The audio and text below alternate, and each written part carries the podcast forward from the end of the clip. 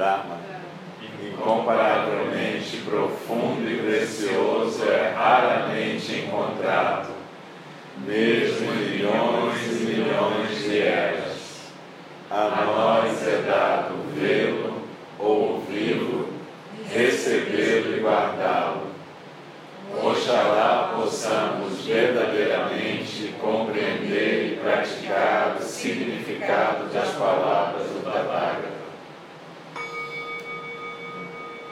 Dharma, incomparavelmente profundo e precioso, é raramente encontrado, mesmo em milhões e milhões de eras.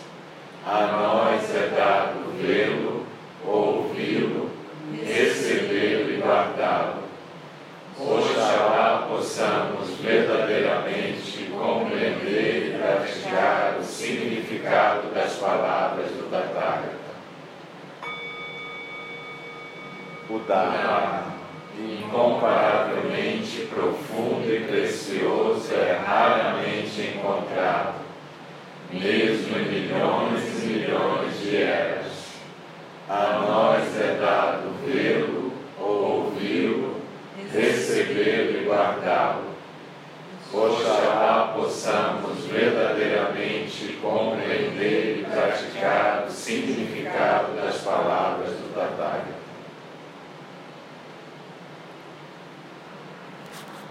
Então, pode ficar de olhos fechados. Vira, acende a luz aí, por favor. E procura reconectar com o seu Hara, com o seu centro na postura de Zazen. Normalmente o Hara é aquela região que quando você expira e solta o ar completamente, você sente que a barriga está entrando, baixo ventre está entrando em direção ao centro do corpo. Então, quando a gente fala em zazen, a gente fala em conexão consciente com o Hara. Procura verificar a sua postura, sentir se você está ereto, mas sem tensão. E presta atenção no Hara, na sua expiração e na sua quietude. Lembra que aqui agora é sempre corpo e respiração. O que existe realmente aqui é o seu corpo nessa postura e agora é você prestando atenção na expiração. O resto é imaginação. Então, permita que as palavras, que são formas de expiração com som, passem pelo seu coração. Mas não procure conversar com elas agora a gente grava também por isso, não é só para as pessoas que não estão aqui. É para quem está aqui possa escutar depois de novo. Mas aqui a experiência é de zazen com a expiração falada. E é por isso que a gente chama de fala do Dharma. E a gente tem estudado ultimamente nesse terceiro módulo do curso de introdução, o Shobogenzo de Dogen Zenji. Os capítulos que a gente vinha estudando até aqui, ultimamente, tratavam de trechos do Sutra do Lótus e o comentário de Dogen Zenji sobre esse sutra. Mas, na verdade, tem a ver com a questão que é a questão central de Dogen Zenji. Prática é iluminação aqui e agora. Então, na verdade, a gente não vem para o centro Zen para praticar a iluminação um pouquinho e volta para a vida externa. A questão é que a gente tem que aprender a viver a nossa vida fora do centro Zen de uma forma de prática contínua e iluminação. No tempo de Dogen Zenji, ele achava que a prática budista tinha perdido esse vigor, essa vitalidade, e as pessoas estavam só praticando formalmente. E a gente sempre corre esse risco de achar que praticar é vir para o centro, sentar de frente para a parede, prestar atenção ou não na respiração, ou devanear, e de repente você sai. Mas a questão é o que, que é isso e como é que você pode viver a prática no seu dia a dia. O Shobogenzo é sobre isso. Então, para ajudar a gente a compreender, eu trouxe um livro do John Daido Lori, que é um mestre zen recentemente falecido morava no estado de Nova York, no mosteiro, e tinha um, um programa de treinamento zen lá, monástico, né? Mas também tinha praticantes leigos. E ele se preocupava muito com essa questão de como é que você pode viver o zen no seu dia a dia. Então eu trouxe uma obra dele, está em inglês, chama Bringing the Sacred to Life que pode ser traduzido de uma forma bem liberal como tornando a sua vida sagrada. E como eu não tenho tempo de traduzir esse livro, eu vou estudar ele junto. Nós vamos estudar ele junto aqui durante as próximas falas do Dharma. E quem sabe a gente possa compreender um pouco melhor o Shobogenzo. Então procura deixar a respiração fluir, presta atenção no seu raro, na sua postura, no seu centro e deixa o seu silêncio ser atravessado por esse som.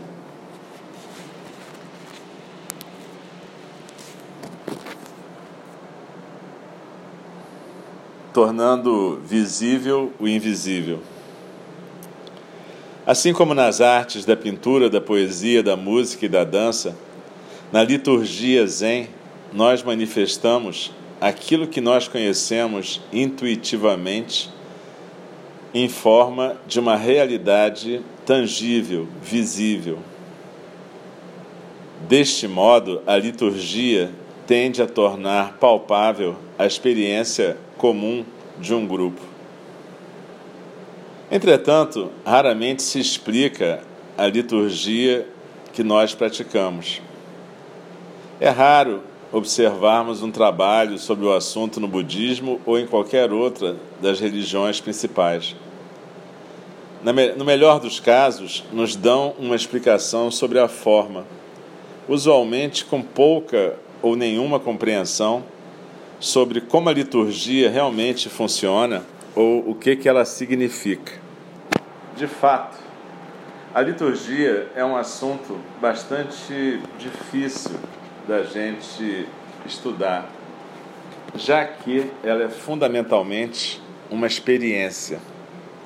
Falar sobre ela tende a nos afastar do coração do tema. Na vida religiosa de muitos americanos, a liturgia é experimentada como algo quase como apenas uma coleção de gestos e rituais sem sentido. Já que ela não se encaixa no nosso sistema de referência científica, a nossa tendência é simplesmente rejeitá-la. Parecemos de fato ser uma cultura com reações distintamente polarizadas à liturgia.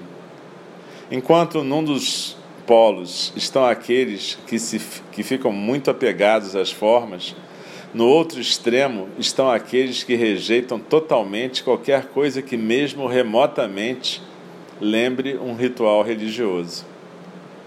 Ainda assim, na verdade, quer compreendamos isso ou não, estamos imersos em rituais leigos todo o tempo. A liturgia é uma constante reafirmação da experiência de um grupo de pessoas. Desde o Senado até o corpo de fuzileiros, até os fãs de um jogo de futebol num estádio, existe uma identificação litúrgica entre os participantes e os eventos nos quais eles estão envolvidos. O comportamento ritualístico é uma parte integral de toda a vida não somente da vida dos seres humanos, mas também de todos os tipos de vida, desde as abelhas, os lobos, os gatos, os pássaros, os insetos e os vermes, até as bactérias. O ritual é simplesmente um aspecto inerente à interação social. Parte do problema que temos com a liturgia neste país, e ele está se referindo aos Estados Unidos, vem do fato de que a gente se considera como essencialmente uma cultura leiga, quando na verdade existe um pressuposto teísta subjacente à maneira pela qual a maioria de nós compreende o funcionamento do universo. Isso se torna óbvio em quão difícil é para a maioria dos americanos reconhecer um ritual sagrado ou uma liturgia que não se dirija a um ser divino. Colocado de forma mais simples, a questão que temos que lidar na liturgia Zen, que é não teísta, é Sobre o que, que é o ritual, já que o Buda não é um Deus? No Zen, a questão de um ser divino não é central e, ao invés disso, a ênfase está nesse fundamento do ser, a natureza búdica, que não se separa da natureza do si mesmo. Todos os, zen, todos os rituais zen constantemente apontam para o mesmo lugar, para a manifestação da não separação entre o si mesmo e as dez mil coisas. A liturgia Zen é o paia, meios habilidosos. Como o Zazen e todas as outras áreas de treinamento funcionam como um modo de revelar a verdade que é a vida de cada um de nós. O estudo do Zen, o ensinamento face a face, o SAMU, a prática do Zen no trabalho, o estudo acadêmico, a prática das artes, a prática dos exercícios corporais e os preceitos, todos apontam para o mesmo lugar, a natureza do si mesmo. Meios habilidosos são necessários porque cada um de nós, da forma que nós somos, já é perfeito e completo. Nada nos falta. O que a gente busca é exatamente aquilo que temos onde estamos. Mas saber disso não adianta nada. Não se trata de uma questão de saber. Tem que ser manifesta como o funcionamento das nossas vidas. E para a prática funcionar, para a liturgia funcionar, ela primeiro tem que ser algo em que você se engaja de coração aberto e inteiro. A prática sempre acontece com o corpo e a mente inteiros.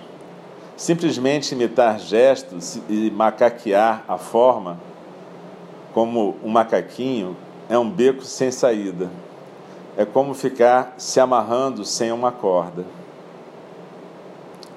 O primeiro ritual matinal num templo a cada dia se dedica ao Buda Shakyamuni e expressa a nossa identificação com ele.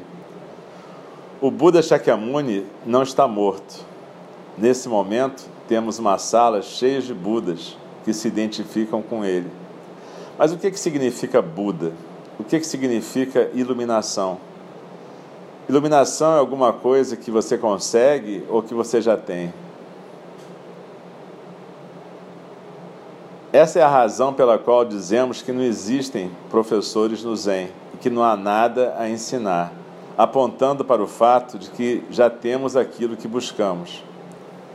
O primeiro ritual matinal expressa essa sabedoria. É uma identificação com aquilo que já somos, a nossa natureza búdica, a iluminação intrínseca de cada um de nós. O ritual é também uma expressão de gratidão pelos ensinamentos do Buda histórico pelo fato de que, após ter se manifestado como Buda, ele simplesmente não sumiu, nem se enfiou em algum retiro no topo de uma montanha, dizendo: Bom, eu já consegui aquilo que eu estava buscando pelos últimos oito anos, se foda agora o resto.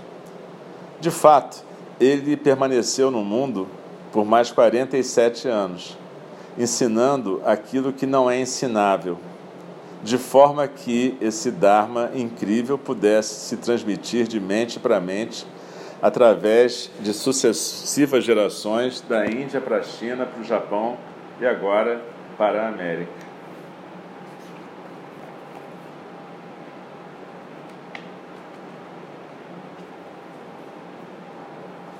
Expressar gratidão é uma coisa que nos transforma, assim como ficar reclamando o tempo todo também nos transforma.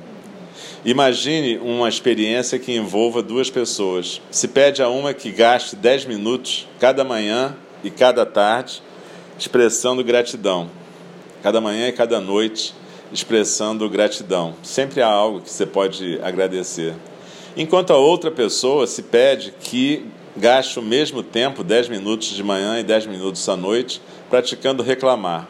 Afinal, sempre tem alguma coisa para a gente reclamar. Uma das pessoas, então, tem que dizer coisas assim: odeio meu trabalho, detesto essa casa, por que, que eu não ganho dinheiro o suficiente? Meu namorado não se dá bem comigo. Esse cachorro do lado nunca para de latir. Eu não aguento essa vizinhança.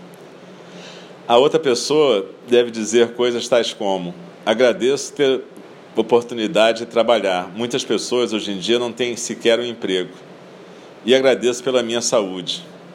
É um dia bacana. Ainda bem que tem um ventinho. Fazer esse experimento, elas fazem esse experimento e foi testado por um ano.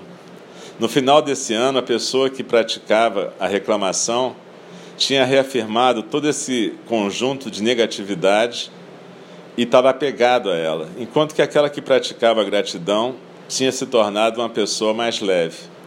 O que você pratica é aquilo que você é. A prática e o objetivo da prática são idênticos. Causa e efeito são uma realidade. Expressar gratidão pode, de fato, transformar nossa maneira de vermos a nós mesmos e ao mundo. O segundo ritual matinal se dedica à linhagem dos professores. Recitamos o nome dos Daioshos, hindus, chineses e japoneses, grandes professores, desde o tempo do Buda Shakyamuni até o presente tempo e espaço. E expressamos a nossa gratidão a eles, porque sem a sua dedicação em transmitir o Dharma de mente para mente, essa prática não teria sobrevivido. O que sobreviveu na nossa liturgia é o próprio Dharma de Buda, mais além de todas as ideias e as palavras que possam descrevê-lo. O Buda Dharma só pode ir de ser humano para ser humano, de Buda para Buda, de mente para mente. É por isso que permanece vivo, vibrante. E é por isso que vai fluir para futuras gerações. Toma a forma do continente que segura esse Dharma, adaptando-se ao tempo, espaço e condição. Se a gente ficasse praticando por um manual, por palavras e ideias que descrevem a realidade, ao invés de praticarmos pela própria realidade, o treinamento Zen não teria durado muito tempo, especialmente neste país. Seguir o livro faria com que a gente praticasse alguma coisa que foi desenhada 2.500 anos atrás numa cultura inteiramente diferente. O Buda histórico não tinha que lidar com nossos tipos de questões nunca tinha ouvido falar em bombas nucleares ou destruição ecológica. E, já que a maioria dos seus estudantes eram celibatários, havia muito poucas perguntas sobre relacionamento sexual, marital ou sobre como as crianças deviam ser educadas. Se o ensinamento não tomar a forma do vaso que o contém, é um ensinamento morto. Os livros contêm ensinamento morto. O ensinamento vivo vem de pessoas vivas e das pessoas que então o transmitem às pessoas que estão vivas também. A verdade não se modifica, as questões básicas não se modificam, o problema básico não se modifica. O que se modifica são os meios habilidosos pelos quais passamos a nos manifestar em cada tempo e espaço.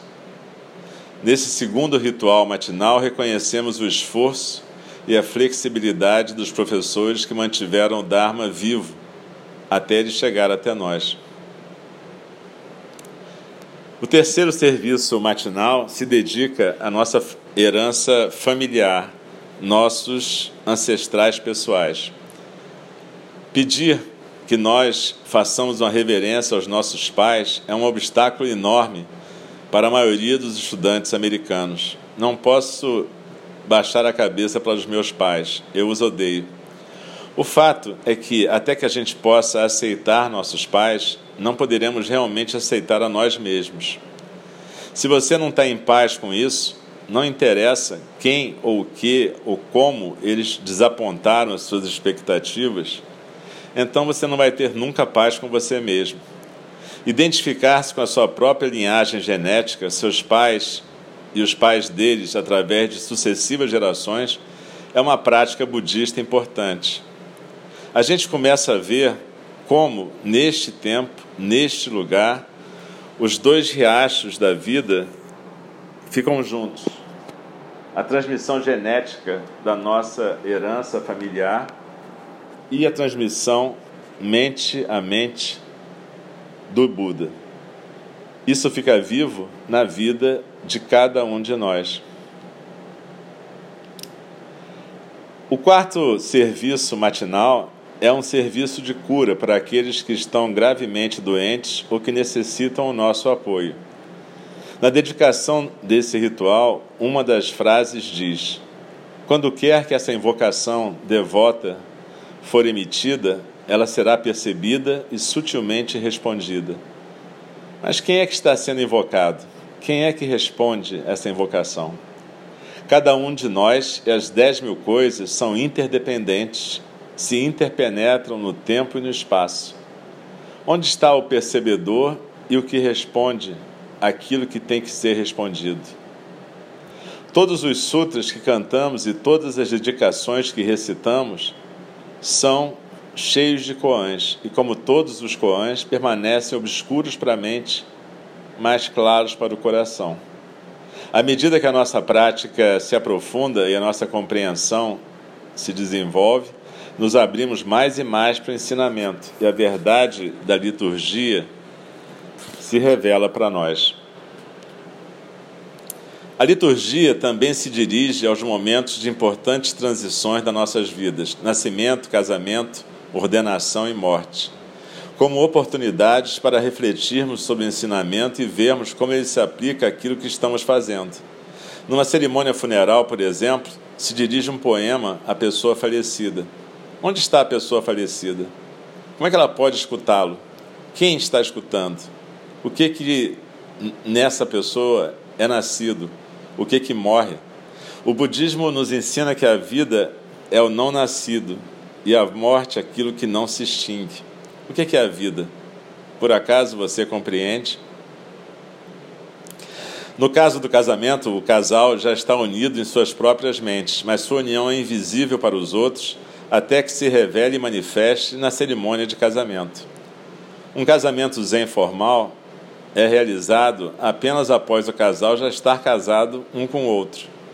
Somente eles mesmos podem casar a si mesmos. É o mesmo com a ordenação de monges. A cerimônia pública não se faz até que, pelo, pelo compromisso pessoal e votos pessoais do estudante, ele já tenha se tornado um monge. A cerimônia meramente torna visível isso para a comunidade de forma que todos possam compartilhar desse evento. Não existe mágica aí a ser doada. A mágica já é sua. Toda liturgia, tudo que a liturgia pode fazer é tornar visível para aqueles que amam o monge ou o casal que casou. O tornar visível o invisível é o coração da questão. O que, que significa tornar visível alguma coisa que seja invisível? Essencialmente significa trazer alguma coisa para a consciência das seis consciências. O ensinamento budista reconhece seis áreas de consciência, mais do que aquelas cinco com as quais temos familiaridade da fisiologia e psicologia ocidental. Em adição aos cinco órgãos da percepção olho, ouvido, nariz, língua e corpo o budismo identifica a própria mente como um órgão que percebe. O órgão da percepção e o objeto que ele percebe, junto com a consciência, produzem o que chamamos de realidade.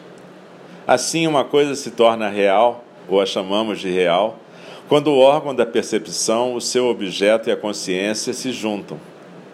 Meu olho, o objeto que ele vê, e a consciência se combinam para formar uma realidade.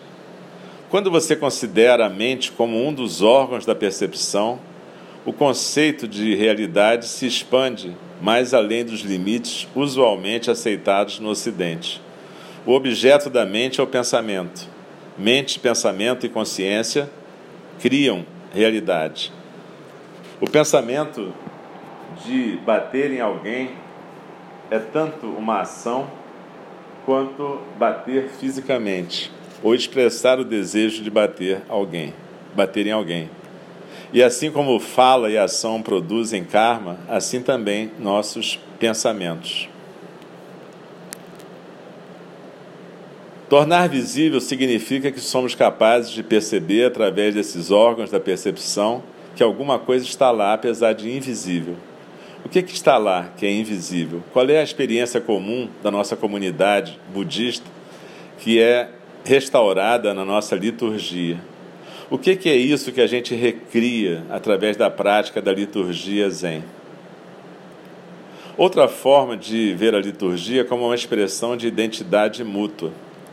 Ao juntarmos nossas mãos no gachô, pegamos uma ideia e transformamos numa ação.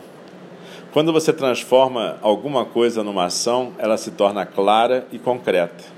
A gente faz um gachô antes de entrar no zendô, antes de aceitar a comida e quando saudamos uns aos outros. E com cada gachô, nós nos identificamos com o lugar, com o objeto e com a pessoa. Reconhecemos na nossa ação o fato de que todas as dualidades se juntam para criar uma realidade. Essa identificação é a razão pela qual os rituais no Zen não são considerados como orações. Oração significa que existe algo que é maior, mais elevado ou mais além de nós. No ritual Zen, nós nos identificamos com o Buda. Praticamos o fato de que Buda e eu somos a mesma coisa, que você e eu somos a mesma coisa. O ensinamento na liturgia Zen sempre vem do ponto de vista da manifestação do aqui e agora nada se explica. Ele flui como se todo mundo já soubesse. Um Buda fala com outro Buda. Escutar o que é dito. Para escutar aquilo que está sendo dito, temos que modificar nossa maneira de escutar e abandonar o nosso sistema de referência. Isso tem que ser vivido direta e imediatamente.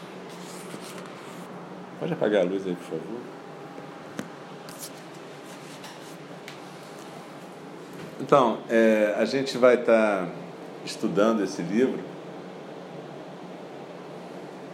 e eu estou tendo que ler, porque, como eu já disse, eu não vou traduzir por escrito, porque eu não vou ter tempo. Então, isso vai ficar registrado e a gente vai poder ouvir e quem quiser pode até transcrever. Porque o que a gente vai estar tá estudando nessas próximas semanas é exatamente como em cada momento da vida, aqui e agora, aqui no tempo, na, em cada casa, a gente vai estar vivendo o ritual Zen, comendo, limpando, vivendo o nosso dia a dia. Como é que a gente manifesta no nosso dia a dia o que a gente está praticando? Para que a gente não se torne só um macaco num ritual, imitando coisas que a gente não está entendendo por que está fazendo, e também para que a nossa vida não continue vazia de presença para que ela saia desse mundo imaginário onde ela vive, essa conversa constante onde a gente está. Esse exemplo que Daido Lori Hiroshi deu do gachô é muito bom que é muito claro. Uma coisa é você ficar pensando, nossa, eu respeito o Zendô. Outra coisa é você fazer um gachô na hora que está entrando com presença.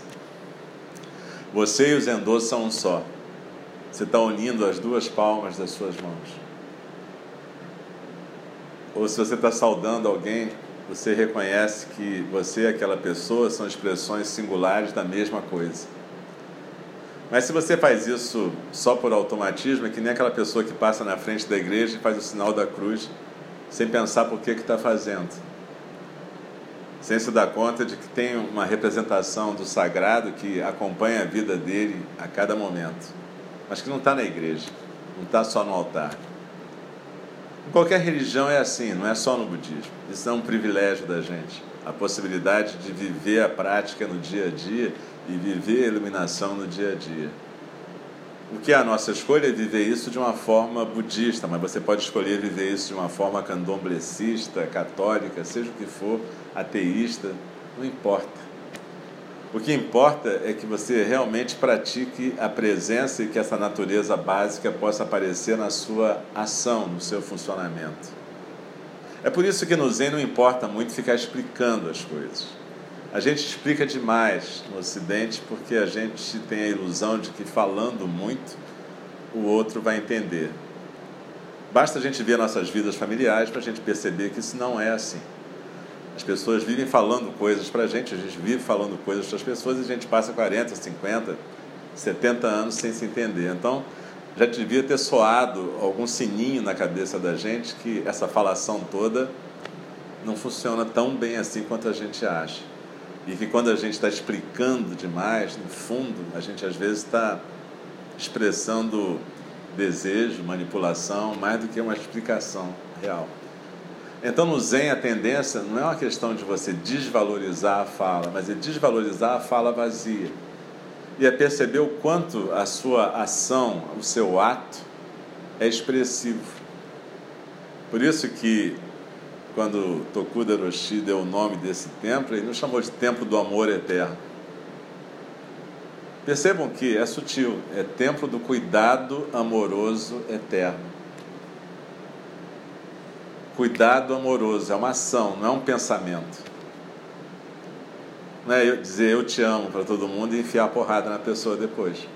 É cuidado amoroso. A nossa fala, infelizmente, talvez 90, 95%, talvez 100% para algumas pessoas, é vazia de presença. É vazia de eficácia, porque na verdade a gente não está presente naquilo que a gente está falando. E mais do que isso, a gente não está presente nos nossos gestos, no nosso corpo.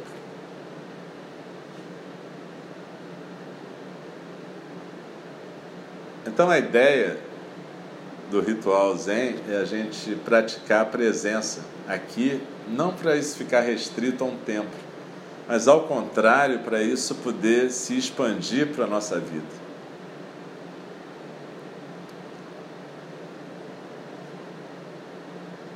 E como Daido Lori Roshi fala, na verdade, em cada tempo, em cada lugar, o Dharma vai se manifestar de uma forma. Os vasos são diferentes, as culturas são diferentes, tempo, espaço e lugar exatamente são as referências relativas que tornam o paia meios habilidosos necessários. E aí a gente está fazendo menção àquilo que a gente andou estudando no Sutra do Lótus. Então, essa semana a gente podia se dedicar a observar, primeiro, a nossa fala. O que, que a gente está praticando de fala no dia a dia? Quanto que a gente pratica essa experiência de ficar reclamando o tempo todo e transformando a nossa vida e a vida dos outros no inferno? Aliás, é uma sugestão importante. Se você quiser reclamar realmente, reclama num lugar vazio, que ninguém te escute. Porque pelo menos você não enche o saco de quem está em volta de você.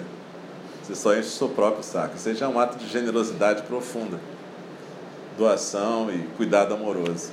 Se você tiver que realmente ficar reclamando. Mas procure experimentar uma outra forma.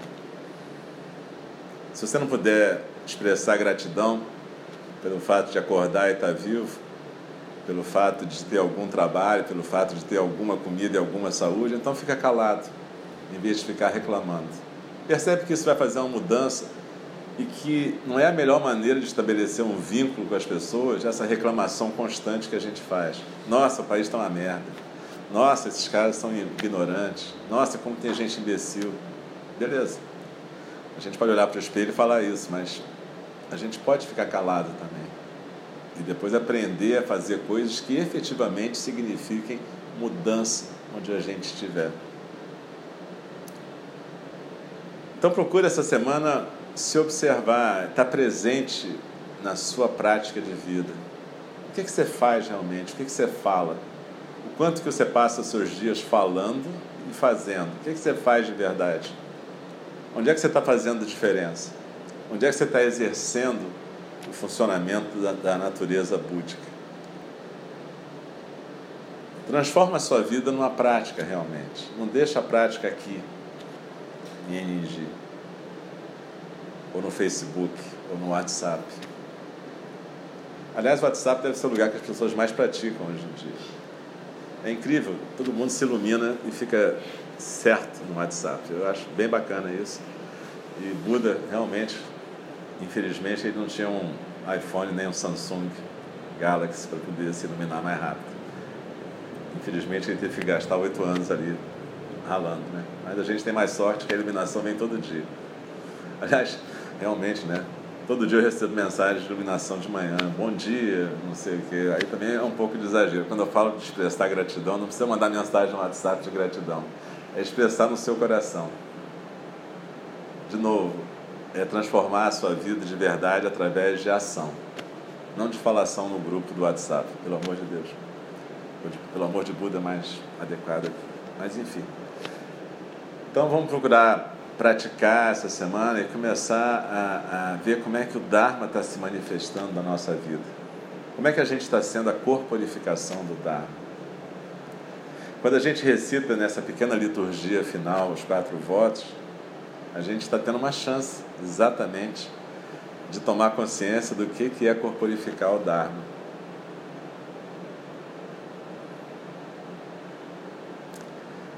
Então é isso, vamos praticar essa semana.